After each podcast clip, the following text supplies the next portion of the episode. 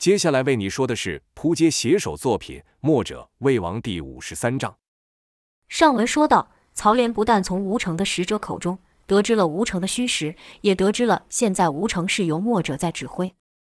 曹连便想，墨者以守城著名，击退过许多名将，如果能够攻破有墨者守护的城池，那对一名武将是多么荣誉的一件事，自己的名声也将以击败墨者而传扬开来。故曹连、程旭。一听到有墨者协助，更想挑战看看。曹连思索了一会后说：“我们之所以会失败，第一就是未摸清楚吴城的虚实，像郝宪就是中了敌人的诡计而丧命；第二就是民兵的出现使我们误判了吴城的实力。若非那些民兵死命抵挡，我们早就已经攻进了城门。”程旭问道：“那赵将军的说法，我们是攻不下这座城了？”曹连说：“水能载舟，亦能覆舟。当战局一变。”第一个撤退的就是那些民兵，我们就针对民兵这种临阵磨枪、战斗经验不足的特性，让他们在城里自乱阵脚。程旭道：“民兵的特性，那是什么？”曹连道：“想那墨者必是以某种方法激励了民兵，使他们一时头脑发热，上到战场。如果我们照现在这样进行猛攻，便中墨者的计谋了。要知道，民兵毕竟是临时组织起来的，我们要让他们了解到，战争不是儿戏，也不是靠激情就能够打胜的。”程旭听完曹连的解释，还是不明白，便直接问道：“将军，你有对策是吧？”曹连道：“有，那就是拖。”程旭反问道：“拖？光靠拖延就能打倒他们？”曹连点头说道：“光是拖延，自然是不足以攻下吴城，却能让民兵的战力大幅削减。”程旭又问：“那是怎么个拖法？得拖多长时间？”曹连道：“三日，用夜袭。你也听到那来使说的。”目前吴城内的百姓都处于神经紧绷、极度紧张的状态，连那城主蒋佩也是如此。今日一仗，我们虽然暂时撤退了，但肯定给那些民兵留下了深刻的印象。我们就在进一步加深他们的恐惧，让他们日夜都无法休息，看那些墨者还如何去命令那些民兵。程旭道：“夜袭吗？行，就交给我吧，我带一哨人马，立刻就去。”曹连抬手道：“将军忘了我刚说了什么吗？”程旭道。说了要夜袭呀，曹连摆了摆手，说道：“夜袭是手段，我们的目的是拖，得日以继夜的拖。他们在城内又跑不了，何须这么着急呢？再说他城门前方有壕沟，派去的人多了，反而不好进攻。你只要挑选身手敏捷的精兵，从城墙的四面佯装进攻，让他们不得有一刻安稳。记住，不需要与他们正面交战，只要扰得他们疲惫不堪，就算成功了。记住，扰敌为主，伤人次之，非不得已。”不要与之交战，交战时以伤民兵为优先，尤其是看到墨者前来救援时，要立刻撤退。他们武功高强，你可别傻到去和他们交手，明白吗？程旭点头称是。而后曹连吩咐道：“今晚就让军校们好好休息吧。即便燕军当晚没有派人偷袭，可经过白日那激烈的战斗，吴城的军民有哪一个能睡得着的？眼睛一闭上，不是看到燕军提着武器杀来的狠样，就是看到同伴的惨状。”白日那嘶吼、呐喊、哀嚎与惨叫等声音也混合在脑中，良久不散。当天色要亮未亮之际，城外突然传来了燕军的喊杀声，是军鼓齐鸣，声势浩大。吴城内的军校立刻敲响警钟。这警钟才刚响一声，好多百姓就立刻从榻上蹦了起来，有些连衣服都来不及穿，就拿着武器冲出来喊道：“敌人在哪里？没有看到啊！走上城墙看去。”几人是眼似泛红。急匆匆地跑上城墙。此时，城墙上的军校说道：“怎么，燕军还敢进攻吗？难道他们还嫌早上的死伤不够惨烈吗？”另有一名军校道：“他们就是知道明着来不是对手，才想趁着夜色偷袭吧。”军校们是有恃无恐，毕竟白日也算是打了个胜仗。可民兵就不是这样了，上了城墙就着急问道：“怎么，燕军又攻来了？在哪里？他们人在哪里？”好些人还直接把头探出城墙外看，军校赶忙将他拉回来，喝道：“想死啊你！要是敌人放箭射来，你不就完了吗？”那民兵神色紧张地回道：“敌人有多少人？你们看清楚了吗？”那军校回道：“天色这么暗，我们怎么能看得清楚？”另一位民兵则是不断喃喃道：“那可不得了，不妙啊！”旁有一民兵也道：“听起来他们就在外面，离城墙不远，我们拿弓箭射死他们。”此话一出。好几个民兵就附和道：“对，射死他们！”城外是大声的吵，城内是民兵在闹。好些民兵真的就对着外面射了击箭。一旁军校赶忙出手阻拦，喝道：“干什么？弓箭可不是让你们这样浪费的！”民兵嚷道：“我要射敌人了，敌人就在外面了，你怎么不让我射？”军校要夺民兵手上的弓箭，民兵不给，两方就吵了起来。燕霄等人听到混乱，也赶了上来，问道：“怎么回事？”看墨家的人到了，军民才都松开了手。一民兵喊冤道：“墙外有敌人，我想把他们给击退，以免他们进来偷袭，可他们却不让。”这时，城外突然安静了下来。王离朝外看了看，根本就看不到半个人影。他也不好责备这些民兵，只是说道：“放心吧，这有我们守着，他们偷袭不了。你们快回去歇息吧。”民兵听到王离说话，才安下了心，走下城去。但经过这么一闹，哪还有多少时间可以休息？天刚亮没多久，燕军又是大批人马攻来。吴城军民还是和昨天一样严阵以待，但燕军似乎还拿那壕沟没有办法。冲到了壕沟前，便收住脚步，搭起弓箭，或射向城墙上，或射向前方的守兵。燕军人多势众，即便不攻过来，一轮弓箭猛射，也将吴城的守兵射伤一些。童风此时也没有再像昨日那样了，是与王离、栾素、胡安等人站在队伍的最前方，挥舞着兵器，挡住了大部分射来的箭。正此时，从吴城的左右两侧杀出一哨人马。为首的是燕霄与范图，两人好似两条龙般朝燕军杀去。左方由燕霄带头，那冲杀的威力自是不凡，手上穿云枪扫过，燕军就死伤不少。右边是范图带着杜立，偃月刀一挥，大铜锤一砸，也将燕军打得人仰马翻。范图冲着程旭大喊：“狗贼，有种别跑，来与我阵前一战！”哪知程旭一见有人冲出，便立刻收兵。程旭是一边撤退，一边对范图笑道：“不急，不急。”会有那么一日，让你死在我刀下的。燕军都知道是扰敌未上，听到收兵的信号，是立刻转身逃跑。可一等到晚上，城外又是喊杀声大作，这次还有火光在城外快速的移动，想是有人骑在马上举着火把。如此形势又与昨晚不同了。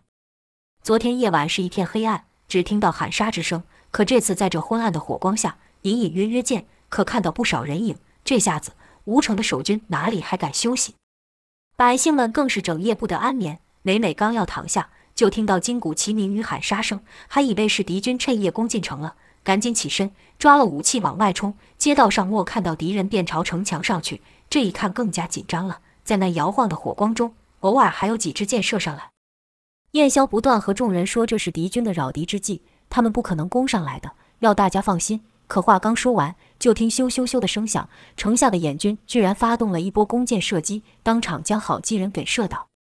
燕霄让王离赶忙带上一哨人马出城迎战，可当王离出去时，燕军早就退了下去，别说人了，连个火把都没有捡到。到了隔天白日，就看壕沟已经被填平了一半，陷阱里的尖刺已经被土给埋上了。原来昨晚的燕军不光是虚张声势而已，还趁机将壕沟给填上了。这壕沟可是吴城的重要屏障，没有了壕沟阻挡，燕军就可直接进攻城门。但燕军也见识到墨家军的厉害，不敢正面冲突。程旭就领着兵马在门前与守城军校对峙，二方就这样僵持了一上午，直到接近黄昏时分，燕军突然发动了进攻，而且是全面性的进攻。程旭是亲率大批人马朝北面城门口进攻，另外三面也有军校架起了云梯进攻。吴城军校本就少，眼军甚多，尽管加上民兵的人数，也只勉强能守住四个城门而已，实在是无法再派人去阻挡那些攀梯而上的眼军。为了阻挡燕军四面的冲杀，燕霄、王离、胡安、栾素等人也已经分守在四个城门处，城墙上只剩童风与莫文和少数民兵。这两人是拼了命的将爬上来的燕军给打退，可跑到了南面，北面就被人登上。刚赶到北面，西面又有燕军进来。奇怪的是，那些好不容易爬上来的燕军对上民兵时甚是勇猛，但一看到童风与莫文，就立刻四窜逃走，或是直接退了下去。燕军退下后，那梯子却没有撤走。但莫文与童风赶去别的地方支援时，燕军又悄悄地爬了上来，继续伤害军民。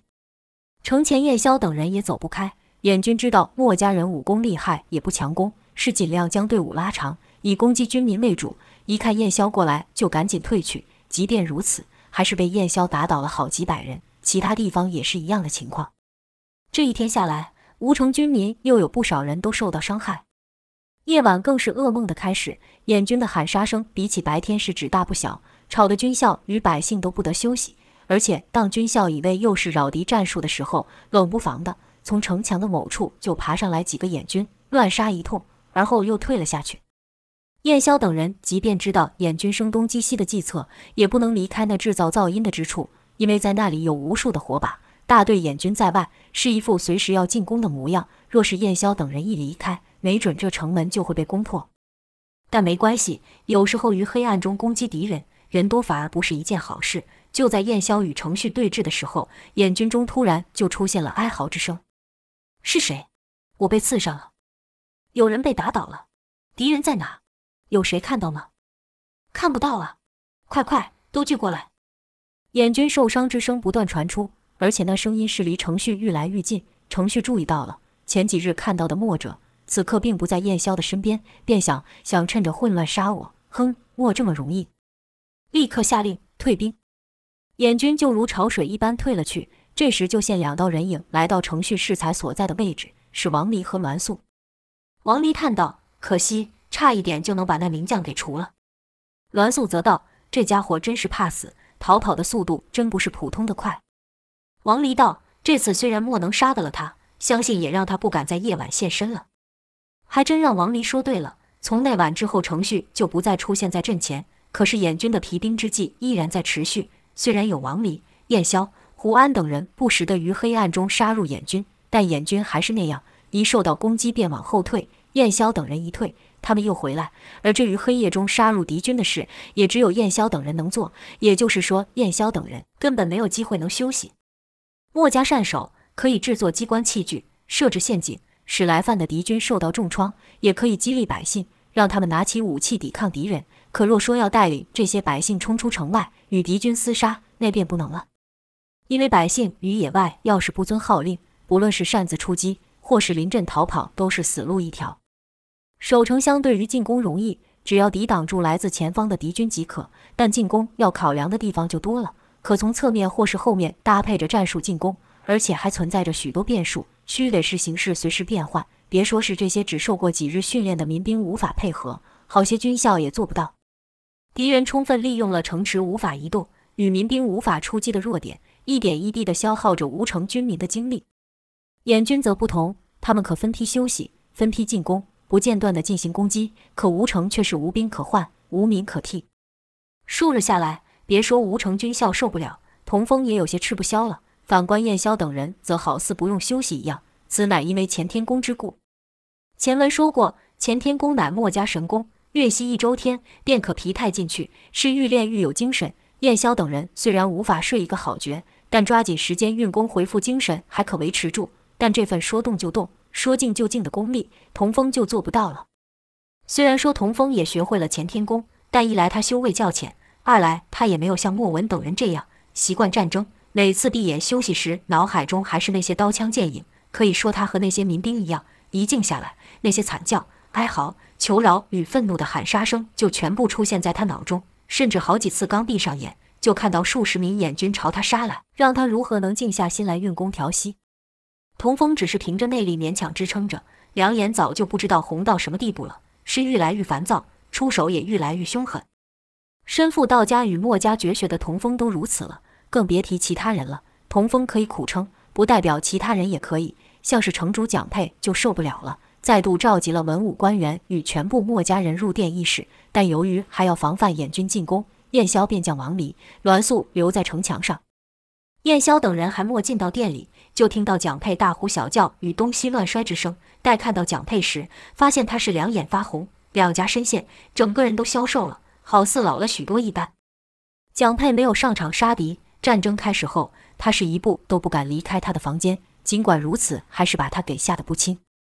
就听蒋佩骂道：“不行了，撑不住了！再这样下去，没有等到敌人攻进来，我就要发疯了。自从你们几个到了之后，我就没有合过一次眼，每天不分早晚的喊杀喊打，你们说谁受得了？”燕霄朝两旁的官员看去，文官的情况和蒋佩差不多，武将的精神也衰弱不少，只有范图、杜丽和赵修等人看上去还算可以。只是此刻，他们三个也因为连日不得休息，脾气暴躁。听蒋佩如此说话，杜丽登时就火了。说道：“我们也是率领着弟兄日夜拼杀，那是为了什么？还不是为了这个城，为了保护你。这话一出，是大大不敬。曾皇立刻站起来，对杜丽喝道：“什么叫做保护城主？那是你们的天职。你不上场杀敌，还想怎样？难道想投降吗？”杜丽也知道刚才自己失言，但这胸口这火哪里压得下来？心想：你们这些人可好啊！我们在外头浴血奋战，你们不提，不但是舒舒服服坐在里面，还抓我语病。就听杜丽哼了一声，不甘示弱地回道：“曾大人，你说什么？有种你再说一遍。”那曾皇见杜丽那怒目圆睁的模样，登时吓退了几步，而后是一手拉住了蒋佩，说道：“城城主，你看他们这样子，这是要干嘛呀？难道是想要造反吗？”没有等蒋佩说话，杜丽就吼道：“狗养的家伙，你敢污蔑我！”蒋佩听这两人吵闹，更感头痛欲裂，也是大喊道：“都别吵了，这城我不要了，开城投降还不行吗？我在这简直是生不如死，今晚不等不到今晚了。”你们现在就给我准备马车，我要逃离这鬼地方。范图一听也急了，赶忙劝道：“城主，不行啊，你要走了，这城还怎么守？”蒋佩不听，回道：“爱怎么守，你们就怎么守，反正有墨家人在，不是吗？我看你们几个也收拾一下，保护着我逃命去吧。”燕霄见此时再不说话就晚了，便上前说道：“城主，您可千万不能走，燕军早已将吴城的出入口都堵死了，你这样出去是死路一条啊。”再说这城也尚无一处受损，要说损伤的话，燕军是我们的好几倍。蒋佩自顾自地说道：“对了，你们六个武功高强，有你们保护我出去就没问题了。”燕霄说道：“那城中的百姓怎么办？”蒋佩道：“这时候谁还管他什么百姓不百姓的？快去叫上你的人，这就保护我出城。”此时范图说道：“大人您不能走，你这一走与投降无异，这城不就等于拱手送人了吗？”那我们兄弟的血不都白流了吗？蒋佩对燕霄还不敢破口大骂，但对范图就不同了。听范图敢出言指责自己，立刻变脸吼道：“你是城主还是我是城主？跟这座破城比起来，自然是我的命更为重要。你以为我想跑吗？还不是因为你们没本事把敌人击退，让我不得安宁。没用的家伙！”杜丽气不过，说道：“范将军，不用多说了，请派给我一少人马，我这就领兵去和敌人拼个你死我活。”我宁愿死，也不愿受这等侮辱。蒋佩不理杜丽，心想：爱死爱活，谁管你去？继续吵着，要燕霄带着手下的墨者保路他逃命。燕霄摇了摇头，拒绝道：“城里的百姓相信我，他们还在作战，我不能弃他们于不顾。”蒋佩一听，这是逃不出去了，是恼羞成怒，乱喊乱叫。曾黄见状，立刻数落道：“要不是你们几个无能，城主会变得现在这样了？墨家不是以守城闻名吗？”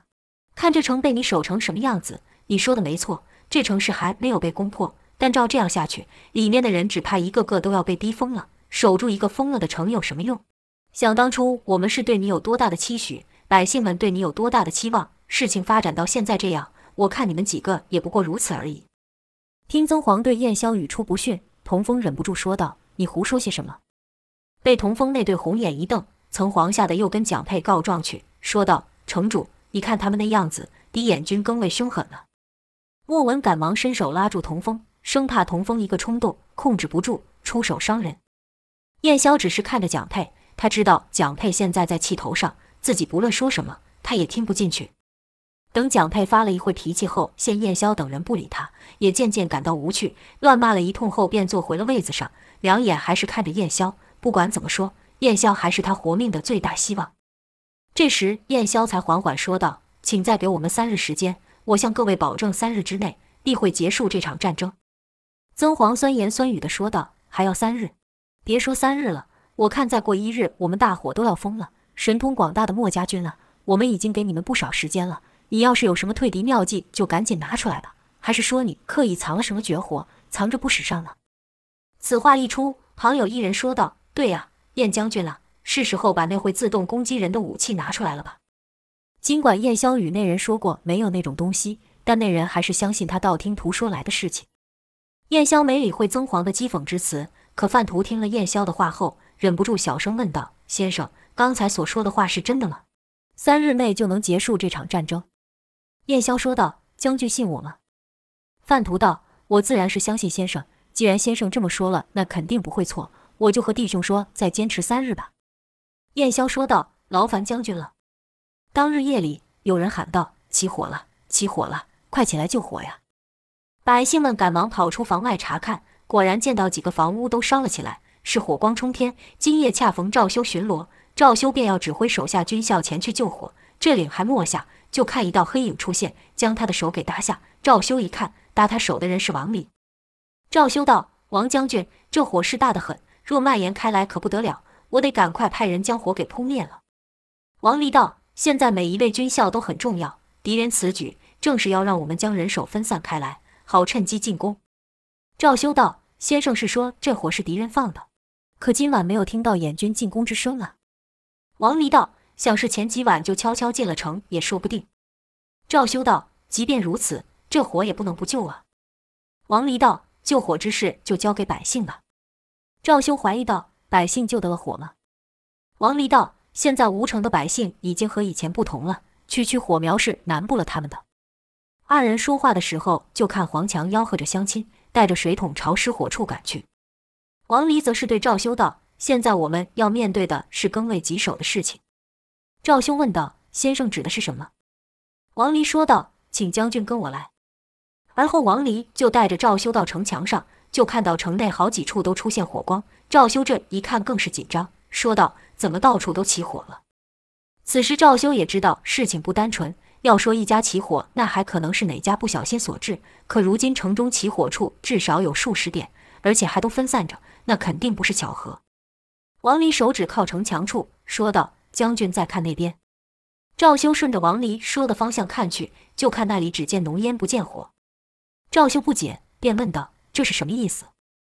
王离道：“这就是燕军的信号，请将军带着手下随我来。”待二人来到那生烟之处时，恰好看到一哨燕军爬上城墙。王离所料的果然没错，城内的火光正是燕军所为，目的就是要让吴城的军校因忙于救火而疏于防守。墙下的浓烟正是燕军奸细所生，以此告诉墙外的燕军，此处无人防守。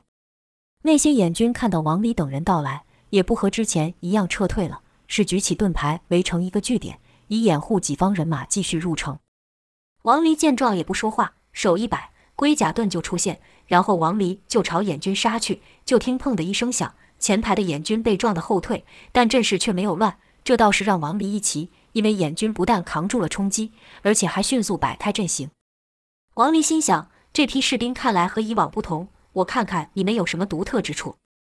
便取出背上大刀朝燕军砍去。当王离距燕军不到一步的时候，燕军的盾牌阵突然打开，从中冲出许多军校，挥刀朝王离劈来。与此同时，还有数根长枪从盾牌上方刺来。就听王离哼了一声，身形一转，以龟甲盾挡开了长枪，以手中大刀砍向前方挥来的兵刃。就听枪枪声响，燕军的刀被王离砍断了，还有两人倒下。可这些燕军的盾牌手反应甚快，而且搭配的极好。王离才刚将他们的枪给挡开，那些盾牌手一个转身，又是枪枪交错的朝王离刺来。这一下，王离是挡得了前，防不了后。眼军眼看就要得手，哪知王离将手臂甩开，那龟甲盾居然就飞了出去，绕着王离的身旁转了一圈，将那些盾牌手都给打退。其中有个眼军就说道：“墨家武器果然奇怪，让人防不胜防。”另一个眼军也道：“是啊，谁能想到他的盾牌还能出手飞转？”这些燕军被王离这一打，不但没有乱，居然还评论起王离的武艺。跟着又一燕军说道：“若是打败了他，我们的功劳可不小啊。”旁一人说道：“墨家人虽然厉害，但要击败我们，看来还是不够啊。”听这些人说话和动作，王离就觉得不对劲，心想：这些人不像是寻常军校。此时赵修也带了人过来，喊道：“先生别怕，我来助你。”王离大喊道：“别过来，这些人不是你能对付的。”就听那群人中有人说了一句“百鸟朝凤”，跟着就看那几名拿盾牌的眼军，像是化身成暗夜的乌鸦般散了出去。有人从王离的上方跃去，有人是贴着地面飞行，有人是侧身踩着城墙跑过。王离一看就知道这些人身怀绝艺，赶忙喊道：“赵将军，赶快退下！”可还是晚了，就看那群不是眼军的眼军飞过了赵修与他手下军校，跟着就看赵修头一低，身子往前倒下。再看那队眼军，已经换成了一身黑衣，且个个头戴面具。那面具也甚是奇怪，是一整个黑，连眼眶处也以黑网盖住，口鼻处也全却被封住，并向前凸，像一只鸟嘴。一共有六人。一人说道：“穿的军服实在太难活动了，还是这样好动些。另一人说道：“面对名闻天下的墨家军，自然得以最佳状态应战。”又一人道：“那日以空手打倒老大的人就是他了？”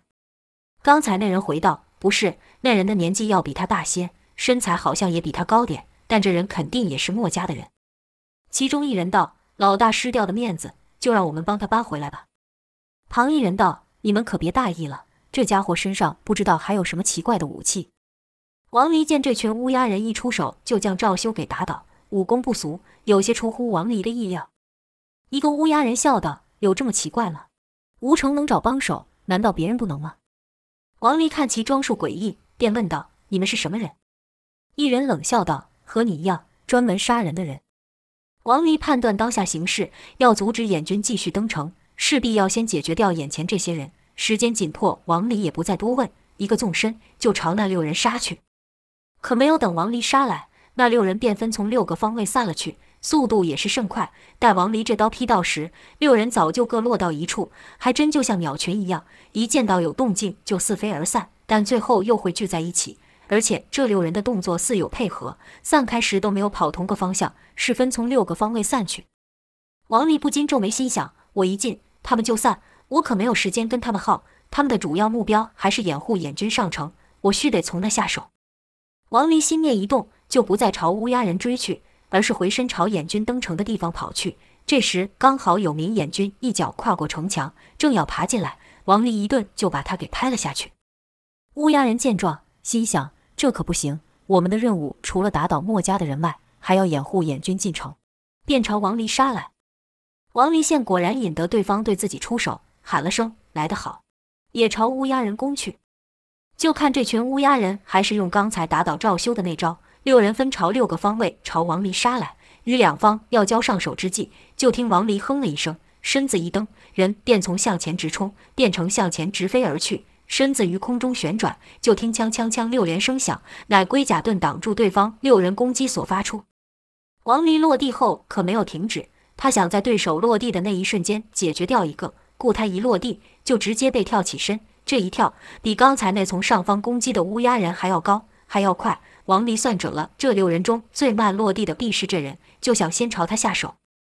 就看到乌鸦人刚要落地，王离的大刀便从他头上劈了下来。这一刀来得极快，且隐含雷霆声响。其他五人见状，立刻朝王离杀来。这情景还真像乌鸦飞聚而来，百鸟朝凤。赵修刚才正是死于此招之下。王离喝道：“雕虫小技，赵将军，看我替你报仇！”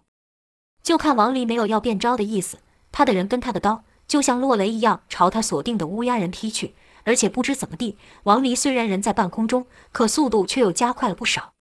其他五个乌鸦人都喊道：“快点躲开！”王离大喝道：“躲不了了！”跟着就听“棒”的一声巨响，地上出现一个凹洞，凹洞里有一人，一个头戴乌鸦面具之人。王离一招就解决了一个，但也不是没有付出代价，他身上多了五道口子，有的深。有的浅，一乌鸦人道：“这家伙好疯狂，居然是不挡不避的挨刀。”却说适才王离身在半空，如何加速？原来他没有想使龟甲盾来抵挡攻击，反而是两手握刀，奋力朝下劈去。如此一来，虽然打倒了一名乌鸦人，但也被其他五人所伤。可也因为王离那刀来得太快，且声势惊人，那五人虽想去救援，但也不敢把那刀给接下，只是趁擦身而过之时挥刀攻击。王离若无其事地看了看身上的伤口。王离刚才那一下可不是自杀的打法，他是尽量将身子缩小，让自己即便受伤也不会伤到要害。而且他知道，以自己刚才的速度，其他几人仓促攻来，那力量必然凝聚不足，才敢如此。从伤口的深浅，他知道这五人功力谁高谁低。当这五人还震慑于王离的气势时，王离已经朝功力最浅的那人打去。又听“棒”的一声响，那刀砍进石墙数寸，却没打到那人。原来那人虽然是五人中功力最浅的，但却是速度最快的。见王离朝他杀来，他赶忙朝旁一个翻身，以仅仅数寸之差闪过了王离的刀，跟着挥刀反击。就听“锵”的一声响，那刀被挡了下来。王离的手上又出现了那乌金色的龟甲盾。此时王离也看清楚这些人所使的兵器了，是一把略微弯曲的刀。适才闪过王离攻击的乌鸦人，现一招未得手，便立刻退去，和其他四人合在一起。这下王离又分不出来谁是谁了。一乌鸦人低声道：“这家伙比传闻还要厉害，怎么办？”另一人道：“怕他个屁！没有看到他也受伤了吗？”又一人道：“他是想来个以命拼命，我就不信他一条命能拼得过我们五人。”旁一人道：“这人太碍事，必须将他在这里打倒。”上。说完，这五人分从五个方位又朝王离攻来。王离只好再使龟甲盾来挡住对方的攻击。就看这五人突然一起攻来，一起散开，或是一人攻来后就立即退去。王离刚想追上，就有一人挥刀攻来。这几人武功都不弱，逼得王离不得不守。一个接着一个的连续攻击，就把王离给困在了原地。这五人拖住王离的同时，燕军还在持续登城，让王离不由得心急了起来。很快的。登上城的燕军已有数十人，一个乌鸦人还要朝王离打去的时候，一道黑影突然飞来。那道黑影快得连声音都没听到，就听“噗”的一声响，伴随着一阵惨叫，适才要攻击王丽的那乌鸦人向后疾飞而去，居然被那道黑影给钉在了墙上。这时众人才看清楚那道黑影是什么东西，那是一把枪，跟在那枪后面还有一人，是童风。童风人一到，就把扎在那乌鸦人身上的枪给取出来。跟着就看童风挥枪横扫，这一下是重如千钧，且迅如雷电。就听“棒”的一声响，几名燕军被童风这一枪给打下了城墙。童风动作还未停，一枪又朝身前的燕军攻去，一枪就挑了一个，跟着把枪一抽，从上而下朝身后的燕军打去。三个燕军见童风挥枪打来，是同时举起兵器朝上抵挡，可他们哪里是童风的对手？就听“枪”的一声爆响，三人中有两人就被弹飞了。还剩一人是直接倒地。童风这三下连续不断的攻击是鬼斧神工的招式，而适才朝乌鸦人掷枪的那一下，则是运足了乾坤劲。童风的出现让眼军与乌鸦人都是一愣，他们没有料到会突然出现这么强的元首，一时间没有反应过来。在战场上，一个分神可以改变很多的事。当童风的枪刺到那名乌鸦人的时候，王离也立刻反击。首先，他将龟甲盾横甩而出，将一个乌鸦人撞的是头破血流。与此同时，纵身朝另一乌鸦人奔去，就听一阵激烈的兵器交击声，而后那名乌鸦人就倒下了。当此时，童风也打倒了爬上城墙的眼军。这下战况是瞬间逆转过来，六个乌鸦人中有两个被王离给打倒了，另外两个是身受重伤。剩下二人互看一眼，知道单凭他们两人不是王离的对手，更别提又多出一个莫名其妙的少年。这两乌鸦人一点头，突然伸手入怀，跟着就看他们不知拿了什么东西朝地上一砸，周围顿时出现大量浓烟。童风与王离唯恐这烟有毒，也要防止两乌鸦人趁机偷袭，便举起兵刃在身前舞出一个屏障，形成一道无形的气墙，使那浓烟便无法靠近。那浓烟持续的时间也没很久，浓烟散去后，就看城墙上除了倒下的燕军外，一个乌鸦人也没有。王离这才问道。让这些家伙给逃了，风儿，你怎么知道我这陷入了苦战？童风道：“是首领派我来的。”王离点了点头，根本不必问为什么，他能料到的是，燕霄自然也会想到，便说：“看来其他地方也出现了这些奇怪的家伙，有人受伤了。”童风回道：“首领跟胡大哥那就不用说了，那些怪人根本不是他们的对手。莫文去帮素姐，首领便派我来这里查看，这才看到那些怪人围攻你。”王离笑道。好风儿，要不是你来得及时，那些燕军恐怕就要杀入城里去了。算一算，我已经被你救两次了。这时候，王离居然还笑了出来。而后，王离朝四周看了看，借着城内火光，可看到不少靠近城墙的地方还冒着浓烟。王离便跟童风说道：“走，我们再去会会这些怪人。”如此，王离与童风又与乌鸦人打了几场，直到与燕霄等人会合后，才停下脚步。燕霄问道：“你们有没有受伤？”王离等人都道没事。燕霄说道：“没事便好，只是不知道乌鸦刺客怎么也会参与这场战争。”童风突然说道：“我在九黎上也看过那些人，他们到底是什么人？”燕霄更是疑惑了，说道：“他们还上了九黎？”想了一会后说：“刺杀九黎的赵天烈对他们也没什么好处啊，真是奇怪。”童风便说道：“他们是刺客吗？”燕霄解释道：“没错，那群戴乌鸦面具的人是一群刺客。”只要出得起钱，他们就能为其卖命。至于他们的功夫，相信你们也见识到了，即便是一流高手都不见得能敌。但要买下他们的命可不便宜，谁会为了这无城出此重金？难道是燕军？话刚说完，自己就摇了摇头，喃喃道：“不至于呀，不至于。”栾素则是冷冷地说：“单打独斗，他们没有一个是对手。可这样一个接着一个的打来，倒是拖了我不少时间。”王离关心道：“你有伤着吗？”栾素道：“没有，他们无法靠近我，只是我一进，他们便退，始终与我保持着距离，很是烦人。倒是你，怎么会被他们给伤了？”栾素注意到王离身上的伤口，王离笑了一下，并未答话，栾素也就没有再问下去。童风也问莫文道：“那群怪人武功不低，你们是怎么打退他们的？”莫文道：“我赶过去的时候，就看他们离着素洁几丈远，那正是素子蜈蚣剑施展的距离，而且分别站住了几个方位，不让素姐走。可他们也不跟素姐打，就这样保持着距离，随着素姐移动。只有当素姐去阻挡登城的燕军时，他们才同时发动猛攻。”童风骂道：“好卑鄙的一伙人！他们纯粹是想拖住我们，让燕军登城。”莫文道：“是啊，等我到的时候，已经有几十名燕军爬了进来。素姐看到我后，就发起了进攻。我们俩是前后合击，才将那些眼镜跟乌鸦人给打退。”虽然莫文话说得轻松，但童风知道，要击退那几些乌鸦人，可不是一件简单的事。几人正讨论的时候，下面有人喊道：“快，快来，这里还需要水。”就看那人一手提着一个水桶，朝一间失火的房子奔去，身后还跟两三个人。由于跑得匆忙，水桶又重，其中一位身材较瘦的就差点要跌倒。燕霄见状便道：“看来今晚还没有结束呢。胡安、王离，你们和我分头巡视城墙，以免燕军混入。栾素，你带着他们下去帮百姓救火。”栾素说了声遵命后，便领着童风和莫文下去帮百姓提水灭火。